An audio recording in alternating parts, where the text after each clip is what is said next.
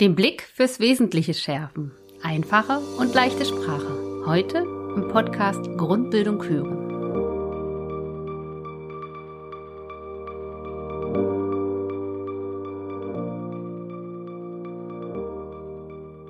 Grundbildung hören ist Ihr Podcast zur aktuellen Entwicklung im Bereich der Grundbildung in einer immer stärker digitalisierten Welt. In unseren Podcast-Folgen dreht sich alles um die Themen Grundbildung im Betrieb, Digitalisierung, E-Learning, Blended Learning und Weiterbildung. Ich bin Kirsten Mengewein und Teil des Teams von eVideo Transfer 2, einem Projekt von Arbeit und Leben Berlin-Brandenburg. Ihr digitales Lerninstrument zur arbeitsorientierten Verbesserung von Grundkompetenzen. Wie wir ja wissen, gibt es laut der aktuellen Leo-Studie über 6,2 Millionen Menschen in Deutschland, die nicht richtig lesen und schreiben können. Mehr als die Hälfte davon befindet sich in Arbeit. Daher wird der Formulierung von verständlichen Texten seit einigen Jahren immer mehr Bedeutung beigemessen. Bundesbehörden sind sogar dazu angehalten, ihr Angebot in leichter Sprache zusammenzufassen. Und auch immer mehr Landesbehörden und Einrichtungen ziehen nach. Auch für Unternehmen gewinnt das Thema immer stärker an Gewicht. Warum das wichtig ist und was eigentlich mit den Begriffen Alltagssprache, einfache Sprache und leichte Sprache gemeint ist und wie diese sich voneinander abgrenzen, ist Thema der heutigen Podcast-Folge. Dazu habe ich mir Marlene Seifert von Schriftgut eingeladen. Mit ihr werde ich genau dieser Frage auf den Grund gehen. Marlene Seifert ist Texterin, Übersetzerin und Verstehensassistentin. Was letzteres genau ist, wird sie mir auch in diesem Interview verraten. Und damit begrüße ich Sie zu einer neuen Folge des E-Video-Podcast Grundbildung hören. Diesmal zum Thema den Blick fürs Wesentliche schärfen. Einfache und leichte Sprache.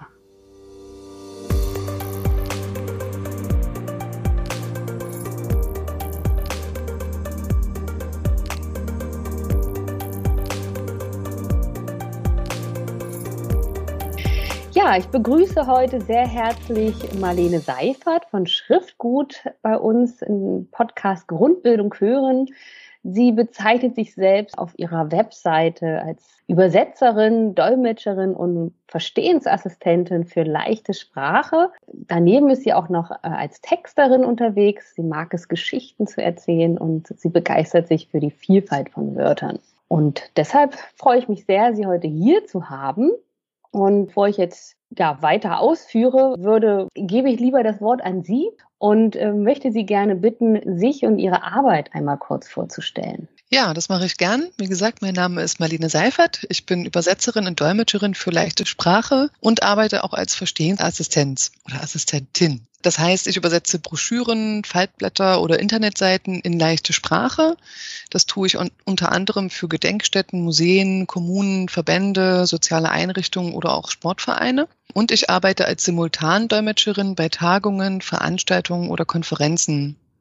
Das heißt, dort übertrage ich das gesprochene Wort parallel in leichte Sprache, damit die Teilnehmenden mit Lernschwierigkeiten gut mitmachen können. Das bedeutet, sie sollen mit meiner Hilfe den roten Faden behalten, sollen sich einbringen können, den Mut haben, sich selbst zu Wort zu melden. Und zu diesem Zweck begleite ich manchmal Menschen mit Lernschwierigkeiten auch als Verstehensassistentin. Dann bin ich persönlich mit anwesend bei den Veranstaltungen und habe nicht nur die Aufgabe, das gesprochene Wort leicht und verständlich wiederzugeben, sondern manchmal bin ich auch eine Art Medium und helfe den Menschen, auf sich aufmerksam zu machen, wenn sie eine Frage stellen wollen, stelle die Fragen für die Menschen mit Lernschwierigkeiten. Manchmal bedeutet das aber auch einfach äh, darum zu bitten, dass langsamer gesprochen wird oder ich erkläre nur ein einzelnes Wort, weil manchmal hängt an einem Wort das Verständnis von ganzen Inhalten. Ja, und wie Sie schon gesagt haben, bin ich auch Texterin für Unternehmenskommunikation, wobei das in den letzten Jahren eher in den Hintergrund gerückt ist, weil die leichte Sprache immer wichtiger wird. Dankeschön für die kurze Vorstellung. Was unterscheidet denn jetzt eigentlich so Alltagssprache, einfache und leichte Sprache voneinander? Also mit Alltagssprache haben wir alle einfach tagtäglich zu tun. Und wir merken ja schon im persönlichen Sprachgebrauch, dass sich Sprache von Person zu Person unterscheidet. Ein Fachvortrag über das Bienensterben zum Beispiel klingt anders als eine Verkehrsmeldung, die Nachrichten oder eine Filmkritik. Jeder Mensch hat ja noch dazu seinen eigenen ganz persönlichen Sprachstil. Und Sprache sagt viel über Bildung und Status. Und Sprache und das Verständnis von Sprache hängen also immer vom Wissen der Redner ab und von der Absicht des Absenders und vom Verständnis der Empfänger einfache und leichte Sprache versuchen, das Verständnis zu erleichtern, weil Sprache eben manchmal ganz schön kompliziert sein kann, je nachdem, was die Absender so wissen und sagen wollen. Beides sind Varianten der deutschen Sprache und sie nutzen beide Mittel der Vereinfachung. Dazu gehört unter anderem, dass man einfache Wörter benutzt, dass man aufmerksam ist hinsichtlich von Satzlänge und dass grundsätzlich Sinneinheiten verkleinert werden da leichte Sprache sozusagen zuerst da war, möchte ich auch damit beginnen. Dann wird es auch später leichter, den Unterschied zur einfachen Sprache zu erklären. Leichte Sprache wurde von und für Menschen mit Lernschwierigkeiten entwickelt. Und die Grundlage war die Überlegung, wie muss Sprache eigentlich sein, damit wir sie gut verstehen können. Wir, also Menschen mit Lernschwierigkeiten. Und auf dieser Grundlage ist ein Regelwerk entstanden. Die Regeln sind relativ leicht aber sie sind oft schwer umzusetzen, weil sie sozusagen ein verändertes Denken voraussetzen. Man muss sozusagen den, den Ausgangstext, den schweren Ausgangstext erstmal selber richtig und gut verstehen, um ihn dann zu vereinfachen. Und das Besondere ist, dass Übersetzungen in leichte Sprache von Menschen mit Lernschwierigkeiten geprüft werden. Das heißt, es gibt Prüfer mit einer Prüfausbildung, die meine Übersetzung lesen und dann sagen, ja, das ist jetzt verständlich oder nein, hier ist noch ein Wort, das ist zu schwer. Hier bräuchten wir noch ein Beispiel. Das muss noch erklärt werden. Der Satz ist zu lang oder hier, das müsste vielleicht ein extra Abschnitt sein. Die einfache Sprache ist entstanden, weil für viele Menschen die leichte Sprache zu leicht und die Alltagssprache zu schwer ist. Eine Gemeinsamkeit ist, dass auch hier versucht wird, schwere Texte leicht zu machen, dass Informationen schlüssig aufbereitet werden und dass man sich eine klare Textstruktur bemüht. Und Unterschiede sind, dass die einfache Sprache nicht unbedingt Bilder verwendet, was in der leichten Sprache schon der Fall ist. Längere Sätze und auch Nebensätze sind möglich. Das macht man in einer leichten Sprache eher nicht oder in Ausnahmen oder nur, wenn es wirklich sehr einfache Sinnzusammenhänge sind. Und zusammengesetzte Wörter müssen nicht durch Bindestrich getrennt werden. Das ist ein sehr auffälliges Merkmal der leichten Sprache, was in der einfachen Sprache entfällt. Es ist auch keine Prüfgruppe erforderlich, aber eigentlich wie bei jedem Text tragen Testleser dazu bei, dass das Verständnis des Textes besser wird und die Textqualität steigt. Sie haben jetzt gerade schon ein paar Beispiele genannt oder ein paar Tipps gegeben, ne, worauf man gut achten mhm. kann bei, ja, bei einfachen Texten beziehungsweise auch dann in der Abgrenzung bei leichten Texten. Haben Sie noch so ein paar Tipps für unsere HörerInnen, was, worauf man so achten sollte bei Formulieren von Texten? Ja, also zumindestens in meiner Übersetzungspraxis, da kann ich ja mal einen Einblick geben, ist es immer mhm. sinnvoll, erstmal den gesamten Ausgangstext zu lesen und nicht sofort sozusagen mit dem Regelbuch da zu sitzen und sagen, ja, das, das ist der erste Satz und da mache ich gleich mal drei Sätze draus und dann ist das schon viel leichter. Erstmal liest man den gesamten Text, denn oft ist es so, dass man selber erstmal den roten Faden suchen muss und manchmal verbergen sich am Ende des Textes noch Informationen, die inhaltlich zu einem Punkt weiter vorn gehören. Und das kann also sein, dass man auch Eingriff in die gesamte Textstruktur vornimmt. Das heißt, erstmal lesen und gucken, ob man den Text, die Inhalte überhaupt selbst verstanden hat und wo und welchen roten Faden es gibt. Dann braucht man auch um eine Struktur im Text und die kann chronologisch sein. Sie kann auch einer Handlungsabfolge entsprechen. Das kommt jetzt darauf an, was es für ein Text ist und äh, worum es dabei geht. Also möchte ich jemanden vermitteln, ein Regal aufbaut, dann ist klar, ich brauche erstens, zweitens, drittens. Oder geht es um ein geschichtliches Ereignis, äh, wo natürlich die Jahreszahlen schon eine Struktur, eine chronologische Struktur vorgeben. Überhaupt so Gliederungspunkte sind gut und helfen sehr, weil die Leser das dann leichter verstehen können, was müssen sie wann machen. Ich habe zum Beispiel oft zu tun mit Texten, die äh, in Kommunen verwendet werden, wenn ich mich nach einem Umzug ähm, beim Bürgeramt anmelde oder sowas. Und da ist solche, sind solche Handlungsabläufe gefragt und da muss man die Informationsmengen gut dosieren und sagen, also erstens, so besorgen Sie sich einen Termin. Dann, was bringe ich zu diesem Termin mit? Bringe ich ein ausgeführtes Formular mit? Wie fülle ich das Formular aus? Also es sind verschiedene Schritte und Abläufe zu beachten. Und wenn das schon sehr klar aus dem Text hervorgeht, ist das für die meisten Leser schon eine ganz große Hilfe. Wichtig ist auch, das habe ich auch schon gesagt, dass man auf die Satzlänge achtet. Da gibt es einen guten Tipp, der ist sehr einfach. Es reicht oft, wenn man die geschriebenen Sätze laut liest. Wenn die Luft am Ende nicht bis zum Punkt reicht, dann ist der Satz auf jeden Fall zu lang und man kann wahrscheinlich zwei bis drei Sätze daraus machen. Und man sollte aufpassen, sobald ein Satz mehr als zwei Kommas enthält, kann man ihn oft auch in bis zu zwei oder drei Sätze untergliedern. Ja, das sind so ganz einfache Tipps, die bestimmt schon helfen. Ansonsten ist es immer ratsam, mit einfachen und gängigen Wörtern zu arbeiten, wenn das möglich ist. Oder wenn ich ähm, Fachbegriffe habe, die irgendwie für einen, für den Text wichtig sind, dass ich diese Fachbegriffe am Anfang erkläre, genau sage, was damit gemeint ist, sozusagen eine Begriffsdefinition vornehme, um dann mit diesem Vokabular auch weiter arbeiten zu können und mich abzusichern, dass die Leser verstanden haben, was damit gemeint ist und was sie jetzt eigentlich machen sollen. Danke. Jetzt haben wir jetzt schon ein bisschen so auf die Formulierung und wie, wie kann ich da vorgehen und auch nochmal der schöne Tipp von Ihnen mit, den, mit dem Luft. Wie viel Luft habe ich noch zum Sprechen? Wo sind denn jetzt die Anwendungsgebiete. Also Sie haben ja zum einen äh, gerade schon erwähnt, also ähm, leicht formulierte Texte, gerade für Menschen mit Lernschwierigkeiten. Wo sind denn noch Anwendungsgebiete sowohl für, für leichte Texte, aber auch für einfache Texte?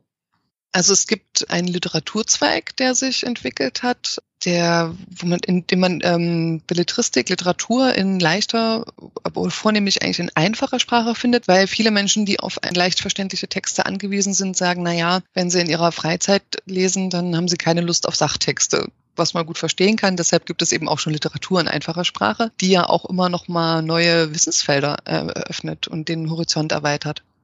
Ich merke, dass mehr Anfragen aus dem Bereich Kunst und Kultur kommen. Wir arbeiten immer häufiger für Museen und übersetzen Ausstellungstexte in leichte Sprache oder Audioguides in leichte Sprache, also dass man auch eine Hörführung in leichter Sprache bekommen kann. Ähm, das gibt es zum Teil auch in einfacher Sprache. Das ist ähm, ganz unterschiedlich. Wie ich schon erwähnt habe, immer mehr Kommunen greifen auf diese Hilfe zurück, weil das natürlich eine Menge Arbeit auch erspart, weil je einfacher die, die Anwendung erklärt ist, umso weniger Nachfragen gibt es und das äh, spart natürlich eine Menge Aufwand an Beratungen, wie, wie geht das hier überhaupt bei uns im Bürgeramt. Wenn, wenn man das gut und einfach erklärt, dann entfallen einfach viele Fragen und man kann sich auf andere Dinge konzentrieren. Das wird auch immer mehr, dass das immer mehr Kommunen abfragen und ähm, sich wünschen, dass es da eine Vereinfachung gibt. Gedenkstätten sind ein Ort, wo sowas sehr gefragt ist. Und ansonsten natürlich ähm, Bundesbehörden, Ministerien, alles, was zu Bundeseinrichtungen gehört, die oder Einrichtungen generell, die in öffentlichem Interesse sind und soziale Einrichtungen, bei denen wird es nachgefragt. Eigentlich immer da, wo man mit Menschen zu tun hat und sie erreichen will. Ja. Wie sieht das eigentlich aus mit Unternehmen? Fragen die sowas nach oder ist es da so ein bisschen schleppend?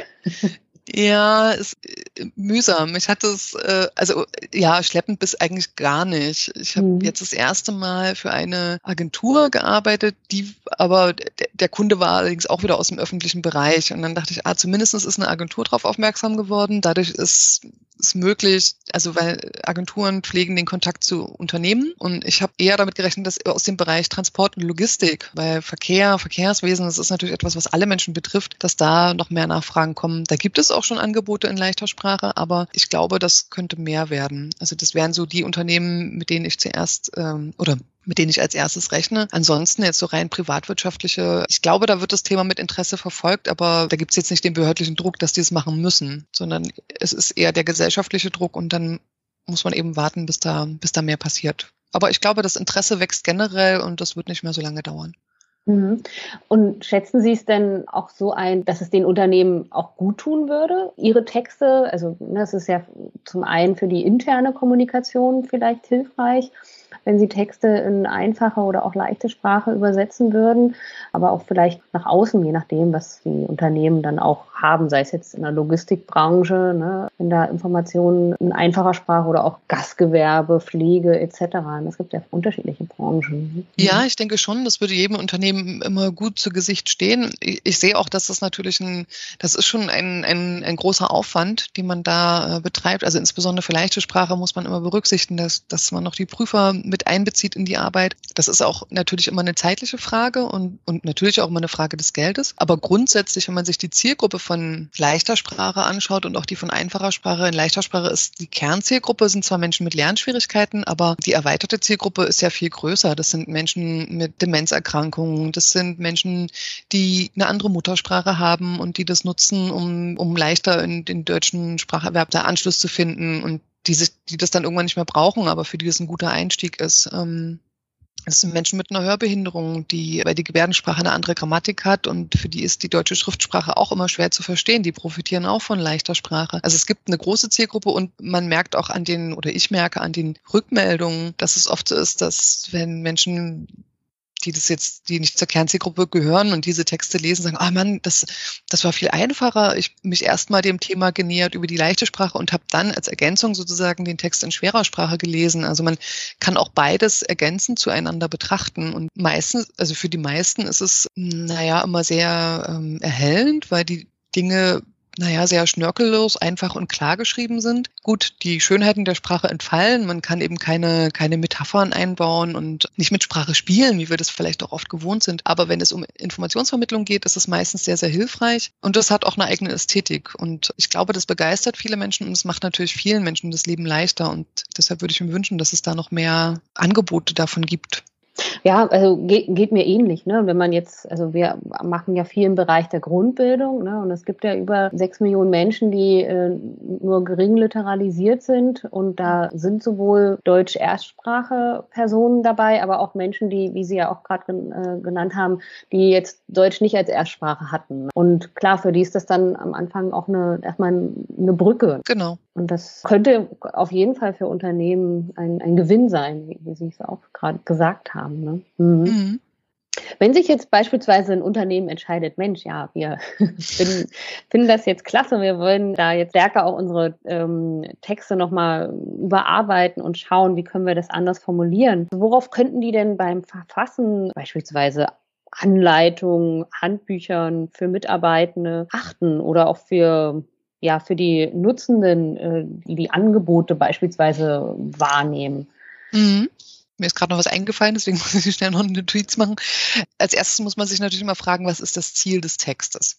Was will ich mit dem Text erreichen? Wie wird er eingesetzt und wobei soll der Text helfen? So, das ist wichtig für den Aufbau des Textes. Mm, und dann würde ich immer empfehlen, in kleinen Handlungsschritten vorgehen, weil das größte Problem, was ich oft sehe, ist, es gibt zu viel Inhalt in einem Satz. Also es wird so viel Information in einen Satz gepackt wie möglich. Das ist so mein Gefühl, wenn ich so Ausgangstexte lese. Und das muss man so ein bisschen auflösen. Die leichte Sprache ist natürlich sehr extrem. Die sagt, ein Satz, eine Information. Mit einer einfachen Sprache kann man da ein bisschen flexibler agieren. Das muss man also nicht ganz so absolut sehen, aber es ist zumindest ein wichtiger Hinweis. Und wenn man das im Hinterkopf behält, fällt es einem auch vielleicht leichter, Texte zu vereinfachen. Im Gegenzug heißt es eben, viele Informationen bedeutet viele Sätze. Also das ist auch ein Phänomen, dass in leichter Sprache die und auch in einfacher Sprache die Texte eben meistens länger werden. Also allein schon, weil man Strukturierungsvorschläge vornimmt, man gliedert vielleicht mehr, man macht thematische Absätze, man macht Zwischenüberschriften, all das hilft den Menschen beim Lesen. Was auch noch eine große Hilfe ist, das habe ich mir gerade noch notiert, weil es mir eben eingefallen ist und für mich so selbstverständlich, dass ich es gar nicht hier hingeschrieben habe, ist eine direkte Ansprache. Also wenn man jetzt eben gerade, wir haben vorhin so über Handlungsabläufe geredet, äh, sprechen Sie die Leute an, sagen Sie, machen Sie erst das, dann machen Sie das, dann machen Sie das, dann spart man sich diese ganzen Passiv- und Mann-Konstruktionen. Ähm, wenn es irgendwie möglich ist, ist das immer ein gutes Mittel, das zur Verständlichkeit beiträgt und was abgesehen davon natürlich auch noch viel freundlicher rüberkommt. Genau. Das sind die Sachen, die mir jetzt so einfallen. Und man muss einfach dran denken, den Leser immer so Schritt für Schritt mitzunehmen. Und gut ist auch immer, wenn man so Testlesungen veranstaltet. Also wenn man den, den geschriebenen Text jemandem gibt, der mit dem Thema überhaupt nichts zu tun hat, also so einen unbefangenen Leser oder eine unbefangene Leserin findet, weil dann bekommt man meistens die Rückmeldungen, die man braucht und findet sehr schnell Problemstellen. Oder eben jenes Lautlesen, auch da stolpert man meistens an Stellen und das sind dann immer Hinweise darauf, dass man da irgendwie nochmal was machen muss, weil es vielleicht unklar ist. Mhm. Ja. Ja, das sind doch schon mal ganz gute Steps, die man da so gehen kann. Wenn man sich jetzt dann auch noch entscheiden sollte, einen Text in leichte Sprache zu formulieren, würden Sie da auf jeden Fall raten, mit ExpertInnen zusammenzuarbeiten? Und Sie hatten es ja auch schon angesprochen, man braucht auf jeden Fall eine Prüfgruppe. Genau. Mhm. Ja. Ja, das würde ich auf jeden Fall auch empfehlen. In den Regeln vom Netzwerk Leichte Sprache ist es auch vorgesehen, dass es die Übersetzer gibt und die, die, Prüfer. Und ich empfinde die Zusammenarbeit mit den Prüfern, also mit der Prüfgruppe, als sehr, sehr wertvoll, weil man sozusagen A, direkt mit der Zielgruppe zu tun hat und B, man auch direkt in den Austausch über das selbstgeschriebene bzw. übersetzte mhm. geht und da sehr wertvolle Rückmeldungen bekommt. Und von den Prüfern habe ich schon sehr, sehr viel gelernt. Und das größte Lob, was man überhaupt bekommen kann, ist, wenn die Prüfer sagen, der Text ist prima oder wir haben nur ganz wenig Änderungen oder sie sagen, hast du echt richtig gut übersetzt. Und wenn man merkt, dass man die Prüfer, also wenn das, dass man die Menschen mit Lernschwierigkeiten bei so äh, wirklich schwierigen und abstrakten Themen mitnimmt und das Gefühl hat, ah, okay, für die ist da jetzt auch so ein, so ein, so ein Tor aufgegangen zu einer Welt, die vorher irgendwie verschlossen war. Das haben wir mit diesem Kunstbereich eben erlebt. Mhm. Da waren die Prüfer sehr begeistert, weil sie, das animiert auch, mal in eine Ausstellung zu gehen, wenn man da so eine Unterstützung hat und das ist eine Welt, die vorher eben einfach verschlossen war. Oder wenn man eben einfach weiß, ach so, mache ich das und das. Und das ist so ein Erlebnis, was eben auch äh, durch die enge Zusammenarbeit mit der Prüfgruppe entsteht. Und äh, was sehr, sehr wertvoll ist. Und natürlich auch für den eigenen Lernprozess. Mhm. Danke. So, und jetzt ähm, will ich beispielsweise loslegen äh, oder das Unternehmen will jetzt loslegen. Ähm, welche Empfehlungen beziehungsweise Links äh, haben Sie denn, wo sich denn Interessierte dann weiter informieren können zu, zu dem Themenfeld? Mhm. Ähm, da gibt es einmal die Seite von Inclusion Europe. Da gibt es auch eine sehr umfassende ähm, Sammlung an, an Regeln, wie man Texte vereinfacht. Dann gibt es die Seite von Mensch zuerst, Netzwerk People First. Das sind die, die die Regeln der leichten Sprache hier in Deutschland etabliert haben und in den 90er Jahren schon ein Wörterbuch rausgegeben haben. Äh, da kann man sich auch mit den Regeln vertraut machen. Dann gibt es das Netzwerk Leichte Sprache. Da findet man auch Links zum Regelwerk. Und es gibt die Forschungsstelle Hildesheim, Forschungsstelle Leichte Sprache von der Universität Hildesheim, die sich aus linguistischer Sicht mit dem Thema leichte Sprache befasst und da auch einige Neuerungen eingeführt hat und ja, das Thema barrierefreie Kommunikation, also da einen guten Gesamteinblick gibt, äh, wo man sich auch über einen neuen Studiengang zum Thema barrierefreie Kommunikation erkundigen kann wo auch ein paar, also wo man vor allen Dingen die aktuellen Diskussionen gut verfolgen kann, wie sich Linguisten zu dem Thema auch austauschen, was nochmal ganz anderes, ähm, eine ganz andere Perspektive zum Teil auch ist. Ja, also diese vier Adressen finde ich ganz wertvoll. Danke. Die packe ich auf jeden Fall für die Menschen in die Show Notes dann rein, damit man das nochmal dann nachlesen und anklicken kann.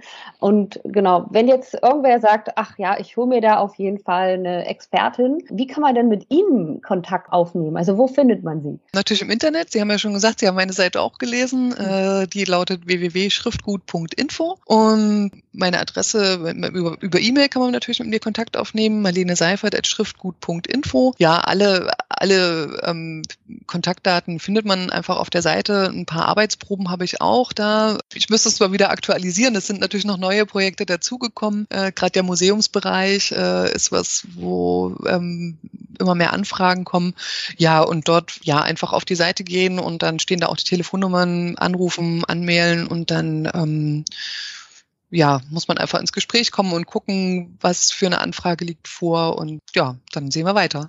Ja, super, danke. genau, und zum Abschluss, äh, passt jetzt vielleicht nicht ganz zum Thema einfache und leichte Sprache. Ich habe auf Ihrer Webseite auch gefunden, dass Sie sich so für Wortspiele und Rätsel interessieren.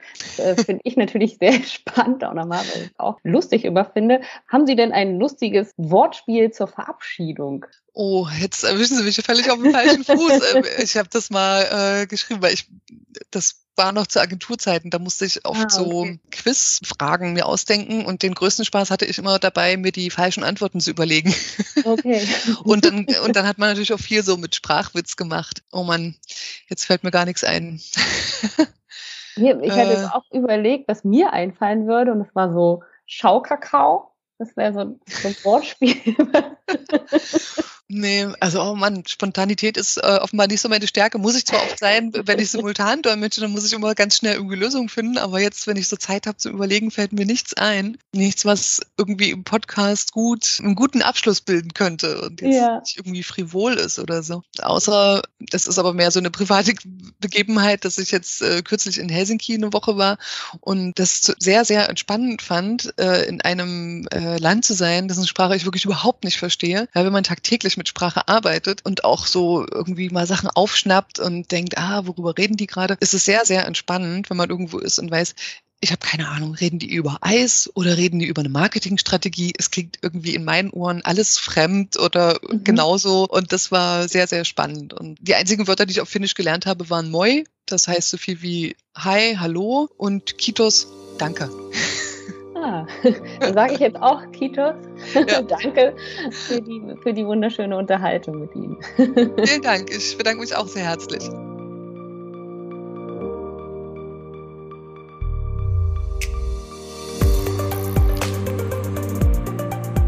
Vielen Dank fürs Zuhören.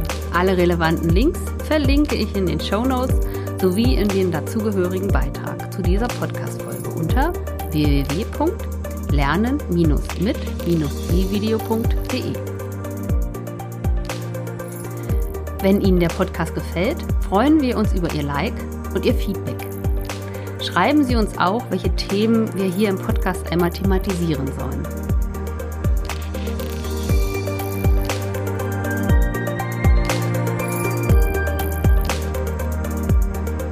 Dieser Podcast ist Teil des Projektes E-Video Transfer 2 von Arbeit und Leben Berlin-Brandenburg. Es wird gefördert im Rahmen der Nationalen Dekade für Alphabetisierung unter dem Förderkennzeichen W145700 mit Mitteln des BMBF.